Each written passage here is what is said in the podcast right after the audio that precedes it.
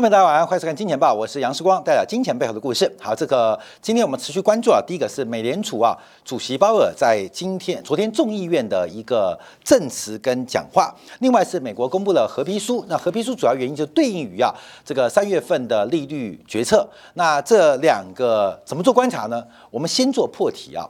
大家特别注意到是美联储近二十年目标管理的改变啊，目标管理的改变。我们这边提到的一个叫所得效应，一个叫财富效应。在这个消费的一个方程式当中，我们才提到这个。消费是所得的一个函数啊，就是所得高消费多，所得低消费低嘛。那这个所得通常指的是恒常性所得，像你的工资，像你的薪水，你从五万变成八万，那当然会带动你一些消费结构跟消费内容的变化。所以过去啊，我们在观察消费，第一个就观察所得，所得高所得低会决定消费强消费弱。那因为美联储啊没有能力管供给。所以它只能管需求，需求就等于消费。所以美联储的升息，为什么美国的通胀下不来？就是需求太高。那需求太高，按照过去的方程式，那就把所得压低就可以啦。那所得有没有压低？所得当然有压低，因为按照目前美国物价上涨速度，美国的消费者其实他们的所得是负增长，实质的薪资成长率是负的。因为你工资调升的速度赶不上物价上涨的速度，所以事实上从所得效应、从所得来观察消费，就会发现有误区。那我们要特别观察，因为哎，这是生活的常识哦。因为现在对于消费最大影响的是财富效应，是财富效应。今天，今天你调薪五千块，你可能很高兴，但你可把它存起来。可是今天你买一只股票涨停板赚五千块，你非常有可能请家人吃一顿大餐。美国的财富效应对于消费、对于需求的影响越来越大。越来越明显，所以整个商消费周期的变化可能跟所得的关系度正在下滑，而财富效应的关系度越来越高，也就是需求需要领头羊。这个需求需要有人拉动啊，这个拉双驾马车。过去主要拉动的是所得，现在拉动需求的主要是消呃这个财富啊，所以所得效应跟财富效应。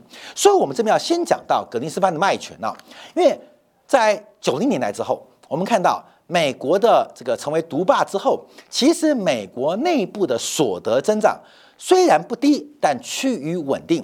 美国需要新一波的市场革命。需要新的一波需求革命，必须改变消费者在整个所得跟需求方程式当中的改变。所以，葛林斯潘啊，这时候就是把美元跟美国股市做金融资本化的过程当中，非常强调财富效应。财富效应让美国人除了努力工作之外，更重要是透过了理财赚钱，而这个赚钱。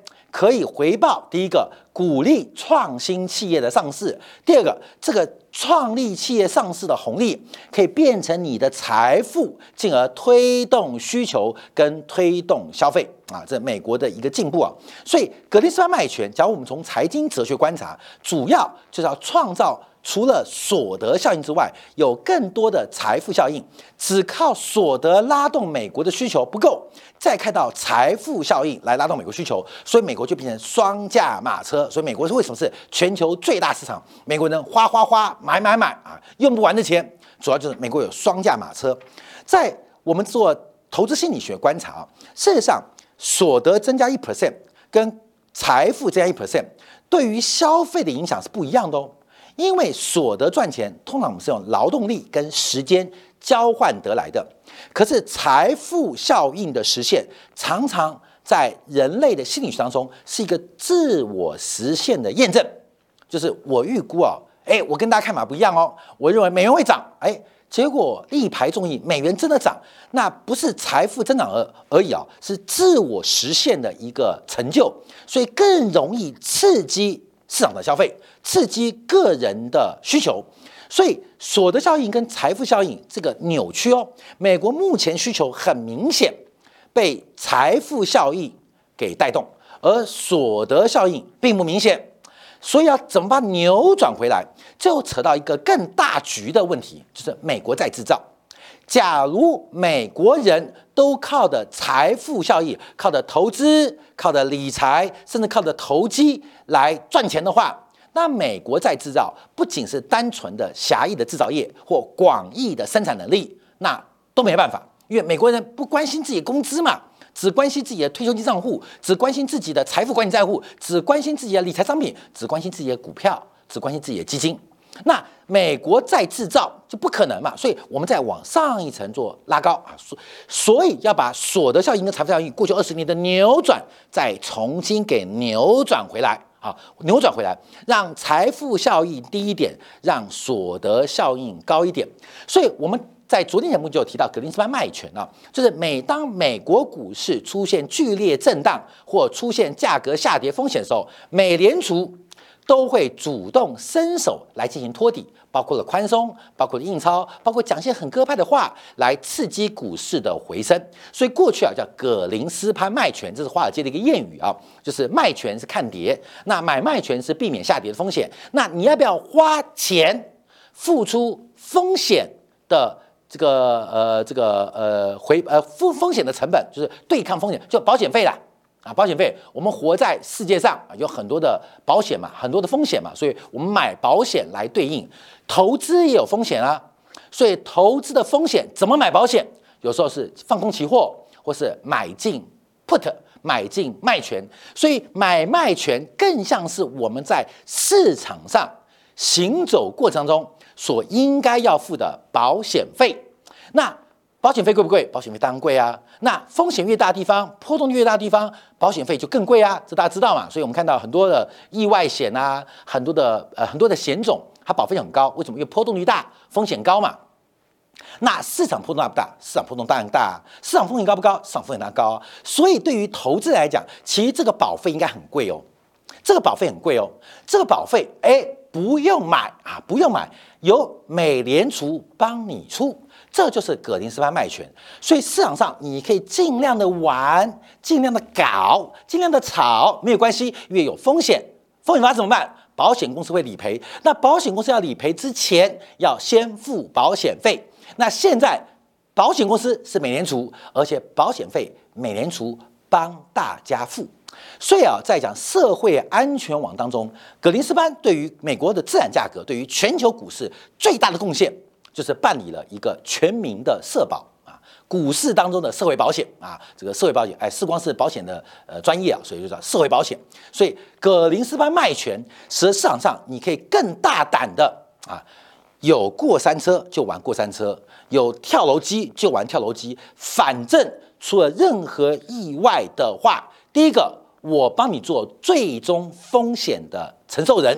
这是葛林斯潘卖权。好，关键就是为什么？我刚提到，因为所得效益转型到财富效应，为了拉动美国的需求。好，那为什么现在变成鲍威尔买权？鲍威尔买权啊，反过来喽。鲍威尔买权就是当财富效应过高，而所得效应影响力越来越低的时候，市场上现在美国景气的确下滑。可是美国的 CPI，美国的物价，美国需求降不下来，为什么？第一个，我们看到从失业率观察，大量的呃这个呃劳工啊，因为退休金金退休金账户爆掉了，太多了嘛，理财的账户爆掉了嘛，很有钱了嘛，纷纷提早退休。那年轻人更是希望能够及早在整个人生有限生命当中自我实现。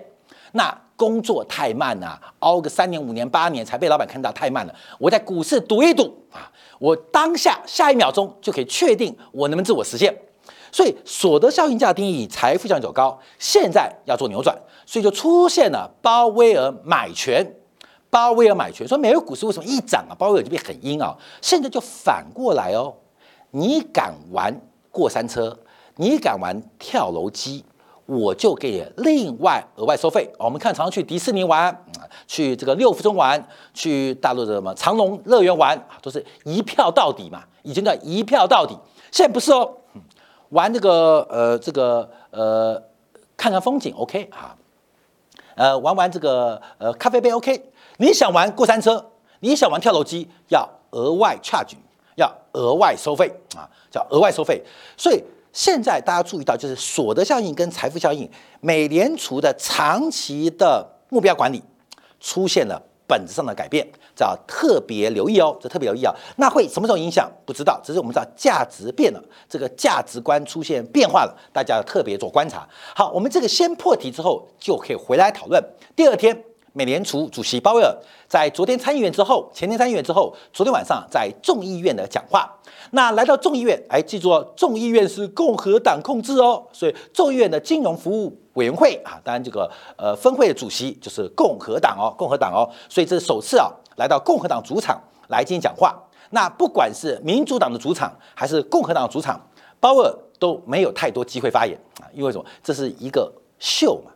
这是对于很多的这个专业的呃众议员、参议员啊，这是一个伟大秀。它只是个道具，它只是个道具。那这次更久，总共听证会啊三个小时，三个小时，总共有三十二位议员针对非常广泛的问题来进行讨论，小到卫生纸啊，大到美元跟国家治理，都各种问题都问鲍威尔啊，都问鲍威尔。哎，所以我们这个见见面会的时候，我们会开放现场晶体感提问，嗯，你不要什么都问。我不知道啊，我不知道，我没有像鲍威尔那么厉害，呃，会呃会会知道。那鲍威尔啊，就从卫生纸啊，呃，管到了外太空啊，都问他啊，都问他。好，那么看到那民主党人是警告说不要激进加息，并且指责美联储对经济衰退引发可能会引发低收入个人的影响。那共和党很大程度上鼓励鲍威尔继续冒风险，妙了嘞，他是民主党现在的官员嘛啊，民主党官员，当然鲍威尔。严格来讲，应该也不算是，也不也不能算是哪一党的啦。可是民主党质疑质疑鲍威尔的紧缩政策，而共和党鼓励他继续紧缩啊。所以，哎，主场变了啊，鲍威尔主场变了。好，那我们看一下鲍威尔昨天讲什么啊。第一个，鲍威尔昨天比较特别，就是把所有呃还有 longer faster 啊再讲一遍啊，教大家英文。另外提到他另外提到他强调一下，我们还没有对于三月份三月二几号吧，就下下礼拜吧。的会议，美联储会议做出任何决定啊，任何决定，那这很重要。其他知道他不能讲，他说我不知道，我不知道，当然知道。他连点阵图都知道了，他怎么会不知道？哈，大家强调一下，我们还没有对三月会议做出任何决定。为什么？他是发感谢状，感谢在参议员讲话之后，美国股市给他面子，跌了五百点。你懂意思吗？啊，美国股市跌了五百点，美元指数转强突破颈线，所以他昨天就给了市场一个 favor 啊，favor 就说嗯。其实它本质就是，哎哎，很不错，你们都很听话，股市跌五百点，给我面子，美元站上颈线，给世光面子，所以在昨天在众议员他就提到，呃，虽然我说加息零点五个百分点，大家在预期，但我特别强调，目前还没有做出任何决定。假如你继续给我面子，明天再跌五百点，那三月份会加息零点五个百分点，那可能就有变化哦，啊，就可能变化。所以鲍威尔的讲话大家会解读哦，他为什么前一天跟昨天。哎，出现了转变哈，因为关键世界的太阳有变大吗？没有嘛，月亮还是一样圆嘛。现在刚好是这个农历的这个中旬嘛，啊，还是变圆嘛。所以我们看到，哎，有变吗？没变。可是只有什么变化？美国股市大跌，金融股破线啊，美元。转强，所以鲍威尔昨天忽然变得和缓很多，他有点开心，有点暗喜。所以关键为什么一开破题啊？就是所得效益跟财富效益，美联储治理标准的改变，大家特别做掌握。好，那么继续往下看呢，他提到考虑进一步加息，这是维持前年讲法。那承认潜在的失业，嗯，怎么跟前一天参议讲话不太一样了呢？哎，前一天是觉得两百万人失业。以成本来讲，相对于两亿人劳工的这个负担呢，是比较辛苦的。哎，昨天就觉得，嗯，两百万失业，感觉语气变了啊。都感谢美国股市跌了五百点，那更担心挥之不去的通胀威胁，就跟之前一样。那对于债务上限的僵局，昨天被提问，美元主导地位未受威胁，还银行资本标准未定啊，就哒哒哒哒哒讲一大堆啊，讲一大堆啊，基本上都有反应啊。那有的变而不变，重要的是口气变了，嗯，口气变了，关键一个。还是美国股市啊，报之以歌啊，所以我们都要注意到报之以歌，报之以歌是歌唱的歌啊。可是美国股市听懂了鲍威尔的讲话，所以报之以歌，他给市场的是鸽派的歌啊，所以报之以歌，股市大跌，听到惨烈的断头声音啊，那个歌声很洪亮，他喜欢，他就报之以歌啊，就是这个歌派的声音，这官们要做掌握。好，那我们看到，那关键是在于另外就是美联储啊，这个美国众议院金融委员会主席啊啊一开始啊的欢迎词。那现在就看到美国在这上面矛盾很大。大家注意到，民主党是大政府，因为它左派嘛，社会主义比较倾向社会主义；共和党是右派，比较倾向是自由主义。那这个保守社会主义跟自由主义差别是对于市场机制的观察。呃，以右派来讲，就是市场会自我修复，有一只看不见的手。左派的逻辑是这一只看不见的手就是我的手啊，就是政府要干预啊，所以左派跟右派啊，在经济的框当中，我们比较粗略观察，就是右派就相信市场，市场或许短暂不对，可长期永远是对的，相信价格讯号。那左派就是当我的手没有伸出去之前，市场的效率是永远被影响的，好，这就是左派右派的差别啊。所以鲍威尔做什么？鲍威尔应该在右派共和党立场当中要减少干预，要退出刺激哦，把战负代表收回来，把利率正常化。那左派的想法什么？那 FED 作为金融资本大国的美元体系的老板，应该要仔细善用你的工具，要不断的强化你的工具。所以在昨天啊，这个主席当中啊，啊是共和党籍啊，就不断的 K 民主党。就是说，现在经济逆风很糟糕啊，而且是来自于左边哦。哎，我跟你讲，共和党的这个主席知道，这风不是来自右边哦，是来自左边哦。啊，左边的风好大好大。他讲的左边，一边是讲民主党，那另外更左边就是太平洋的左边呐，有更强的逆风吹过来啊。那民主党人就不断向美联储施压啊，像不断向美联储施压，不要升息太快，不要紧缩啊。那。这种极度酌情啊，让我们陷入这种通胀混乱局面。我敦促你们拒绝那些把社会议程置于经济繁荣之上的空想家。嗯啊，这个讲话也是很多啊。那他提到这个美国人没有被民主党拯拯救，因为在杂货店店铺里面啊受到痛苦惩罚，就物价太高，而在加油站受到了惊吓。所以我们看昨天啊，这个开场词啊，就特别又再度拉高美国美联储它的独立性。他们尊重美联储，可美联储的独立性何在？做观察，有议员挑战美联储的独立性哦，因为美联储它应该是民办官营，民办官，因为股东都是民办嘛，民间的嘛，那是官方来这个经营啊，官方经营，所以是民办。官营的一个机构，呃，可以这样讲啊，民办官营机构，所以基本上应该叫慢慢退出啊，你的局限跟功能啊，在共和党角色当中就希望你越来越小。所以目前啊，美联储的升息，美联储的呃缩表啊，基本上共和党是欢迎的，而民主党是给刹车的啊，给刹车的。好，那我们看提到就是有共和党议员呢，就丢出一个非常犀利的方案呢，就是目前呢，能不能解决美国财政的问题，就是美元印出一个印那个一块钱。一块钱一一个硬币值一兆美元，就做一颗硬币啊，面值是一兆美元。这个硬币啊，有发行但不流通不问世，就是美联储发行一兆美元硬币，那发行三十颗，不就解决美国财政部的问题吗？其实这就是现代货币理论呐，啊，现代货币理论了。那包有提到，想都别想啊，想都别想。所以到底这个一兆美元逻辑啊？有没有办法成型？呃，现代货币理论到底可不可走啊？我们今天本来有个题目，就是日本央行前总裁白川方敏啊，他针对整个日本的超常规量化宽松道歉热错哦，差点切腹自杀。还有旁边的记者日经在访问他的时候，在 IMF 访问他的时候，嗯，他说总裁不要不要不要随便动手动刀动枪啊，不然白川方敏要准备自杀切腹自杀。好，这个题目啊，我们明天会做，要做观察，就日本转向喽。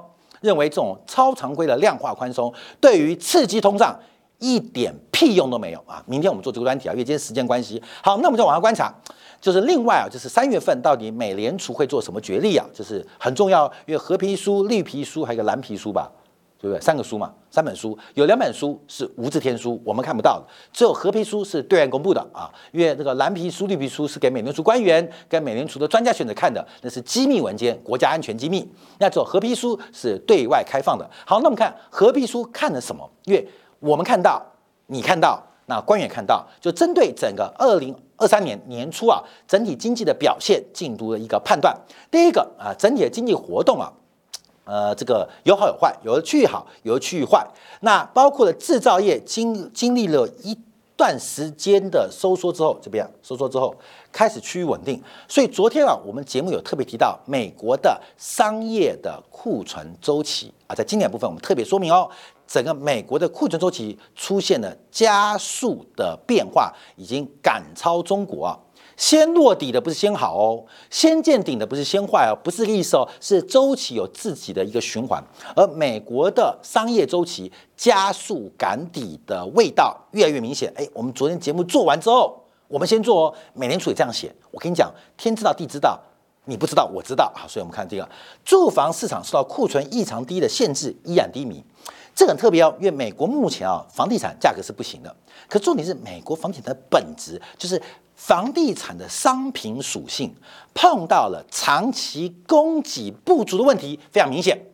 所以现在大幅升息是打掉房地产的金融属性，可是这是价格下跌的原因。但美国房地产长期供给不足的商品属性推升力量依旧存在啊，这是一个变局。汽车销售没有变化，但库存比继续改善，消费者支出保持稳定，但高通胀、高利率继续降低消费者的可支配所得跟购买力。劳动力市场依然健康，尽管公司。呃，这个冻结招聘跟裁员，但就业数依旧增加。从昨天美国公布的直接数字，我们等一下会做解读。美国的物价表示压力继续存在，不过压力已经开始减弱。好，观众朋友，看一下图啊，很简单的，全球都出现有通胀放缓的味道，甚至等一下我们提到大陆今天公布最新的消费者物价指数，中国甚至有通缩的压力。啊，通缩压力，什么叫做通货膨胀？什么叫做 CPI？为什么看这个指标？因为它是全市场总和需求跟总和供给之间缺口的存在。这个市场一个大市场，它不仅有几亿的消费者，也有千千万万个企业，也有数百万个产业在里面。所以你要把总和需求、总和供给用简单的算术跟算盘给它加总是做不到的。唯一的方法就看物价，物价高代表供不应求。物价走低代表供过于求，美国的收缩到目前为止稍稍解决供不应求的问题，但全球范围之内纷纷开始出现供过于求的矛盾呐。所以美联储继续升息，我讲我本来说伤敌八百，智商八百，伤敌一千，后来我们昨天讲是智商三百，伤敌一千。现在从美国最新合皮书观察，哦，报告美联储总司令啊，鲍威尔主席啊，我们现在伤敌五智商五十，伤敌两万啊，现在越来越明显哦。从昨天加拿大央行不升息也看出来哦，美联储的紧缩政策正在用美国最小代价在吸收全球的资本，在割全球的韭菜，嘿。我们粉丝说：“世光，你为什么那么认同美国？为什么那么亲美？不是因为我们太了解，在犹太人背后，在昂格鲁萨克逊人背后，他们控制的不是美元，他控制的是每一个人对于美好生活的贪婪欲望。”这是最恐怖的事情哦！他只要调动这个欲望，基本上，嘿嘿，你就被他控制住。好，这是美联储目前所有部门，有的地方红色是稍微开始复苏，绿色是在放缓。那基本看出来有红有绿，要就橘色跟绿色。所以美联储升息已经升息到百分之五了。目前来讲还是红绿灯诶，还没有出现绝对的红灯呢，只有黄灯跟绿灯，红灯还没有出现啊。所以美联储会不会继续加速升息？不要怀疑它啊！不要怀疑它。好，我们看到最新数据啊，是美联储的终端利率预期已经来到百分之五点七啊，已经来到百分之五点七啊，百分之五点七啊。所以这个数字啊，跟相对于呃二月份开始啊，二月份开始出现了天差地别的开。变化从昨天 ADP 私人的就业数据到职缺的就业报告，好预期市场上先认为利率会升到百分之五点七。我们再次跟大家分享报告啊，因为节目有金钱报跟今天感，可能大家忘记啊，我怕大家我也不知道我讲哪边。我们之前不排个图吗？就是美国美联储官员的莺歌图吗？不的啦啦啦啦啦啦啦啦，不是我们这个图吗？光美记得啊，我们一直提到那边是鸽派，这边是鹰派。全市场的预期比这条曲线最割的人还更割啊，还更割啊，更割。我换颜色好了，换颜色来换黑色啊更割。所以市场是过度乐观的，但我们已经在这一周节目，哎，上周节目做到了，我们又做一个预测哦，未来的市场会不断的在这条曲线移动，会往这边移动，会往这边移动，会往这边移动。也就是我们大胆的预估，市场的假设预期将会超过美联储可能的路径，这是开始发生哦。我们在一周前嘛，上礼拜考开始讲了啊，光明有反正你留言告诉我什么时候讲，就是我们特别提到这些都是人哦，什么副主席啊、理事啊、各分行的行长啊啊排一堆嘛，那边是哥，这边是一嘛，可市场在这边。你马上会看到，今年哦，整个市场会往这边不断移动哦，会往这边，会移动哪边？我不敢讲，但一定从表外哈变成表内，而且从表内当中，市场未来对于美联储的政策可能比美联储更硬，会跟去年有非常大的相反跟变化，要特别做观察哦啊，这今年会有好戏上场哦，所以我们做一个观察啊，这是目前我们做一个分享啊。好，那我们看一下利率变化，因为昨天啊。呃，十年期国债一直维持在百分之四的水平，但我们特别要注意到，因为啊，这个二月份到三月份，二月份到三月份啊，在这张表这边嘛，在这边，呃，这画面右下角啊，还有我的肚子还没大到可以遮住啊，在这边，二月份、三月份已经把一月份实质利率下跌三十个 BP 已经全数给吃回来了，全吃回来了，所以目前整个十年期国债收益率的走高。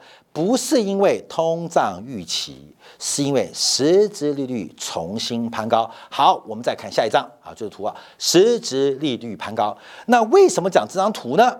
为什么去年的股市跌那么惨呢？那叫回头看去年年初的节目，我们当时就大胆预测，也不预测，那必然发生了。我跟你讲，叫预测，其实视光不是那么准，你知道吗？是我们把必然发生的事情讲成是我的预测。所以说，视光你怎么汇率看那么准？因为它一定这样走啊，它是个送分题啊啊！我们故弄玄虚讲一大堆学术理论，其实就是把明天太阳会六点十五分日出的事情告诉你嘛。就明天六点十五分，哎呦，世光六点十四分呢，六点十分看到太阳嘞，世光你好准。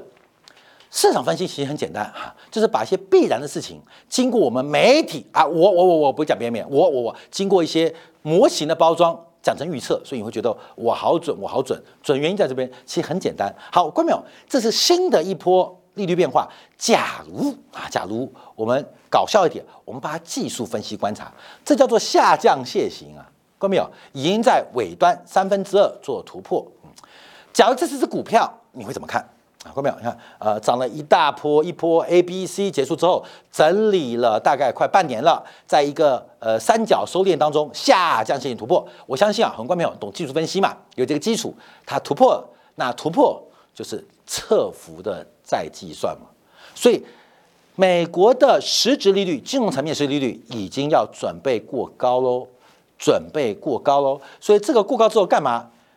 一二三四，再来一次啊！一二三四，再一次。所以从现在观察，现在已经三月中喽所以明年一月份台湾的选举结果已经出来了哈，结果出来，也就是国民党推出一个白痴或蠢蛋都会胜选。嗯，我们先做预测喽，还没发生哦，呃，已经出来了。就国民党推出，不好意思，我跟你不要说朱立伦呢。推出赵少康啊，王建先躺着选都选上啊！我们先做预测，为什么？郭美为什么现在候选人那么出来，我们就说选上？郭美因为从社会的生产关系跟生产工具的改变，会决定顶层的架构，所以我们不用管国民党推谁还是民党推谁。从目前市场股市还没发生，可是美国的实质利率乃至于全球市利率的创高，我们就已经看到了一些变化跟发展，要特别跟大家做分享。好，最后我们要解读这个。昨天啊，有一个国债拍卖，就是美国十年期国债拍卖，拍卖，拍卖，拍卖，来，谁要买谁要买。我们知道最近啊，这个散户在抢这个一年到期的国库券，一年以内的国区国库券呢。昨天啊，三月八号够三八的，美国拍卖了三百二十亿美元的十年期国债，就要拍售来讲啊，这个拍卖活动是非常非常的失败啊。第一个人，呃就像就像现在房地产一样，第一个投标倍数跟过去。这几次都大幅的放缓，就是看房的人少了啦，那想来投标的人变少。第二个，一级交易商的得标比例大幅高于上次三倍，是创下今年以来最高啊！是什么意思？就是真正来看房或真正来标买房子的都是建商的托啊，这是概念，因为他们是这个造市商嘛，所以你们不买，只好我买啊，对吧？这托，所以我们可以看，所以从整个昨天的拍卖是非常的糟糕，跟六个月期。三个月起的拍卖迥然不同，为什么？为什么不买？原因就是报酬率不够嘛，报酬率不够高嘛。所以我们看啊，美国的十年期国债现在来到了前高，挑战前高，可是整个市场的共识就是它不够高，这是一级市场哦。而我们看到的四点零零五这个高点是二级市场哦，一级市场是 IPO，这个拍卖叫 IPO，二级市场的定价，一级市场的这个买方不愿意承担。啊，不愿承担，所以怎么办呢？啊，卖方只能用更低的 IPO 价格、更高的值利率来驱使在初级市场、一级市场 IPO 投资人的认可，而 IPO 价格越来越低，你认为二级市场会越来越高吗？啊，我举个例子啊，就是现在半导体股本一比都三十五倍，一级市场现在十五倍、十倍、八倍。六倍、七倍，我跟你讲，一档会蜜月期，二档蜜月期，三档就是鬼门关了。我跟你讲，就是一级市场先跟二级市场脱钩，二级市场还蛮乐观的，因为利率走高，价格相对是强势啊。可是一级市场 IPO 市场。跟二级市场不一样哦，啊，观众朋友，谁玩一级市场，谁玩二级市场，那答案就很明显了。分享给所有观众朋友。好，我们休息片刻，回来要观察一下加拿大央行的动作，还有今天公布的中国消费者物价数据大幅低于预期，还有包括了美国职券的变化，看到美联储它升息的底气。稍后片刻，经典部分为大家做进一步的观察跟解读。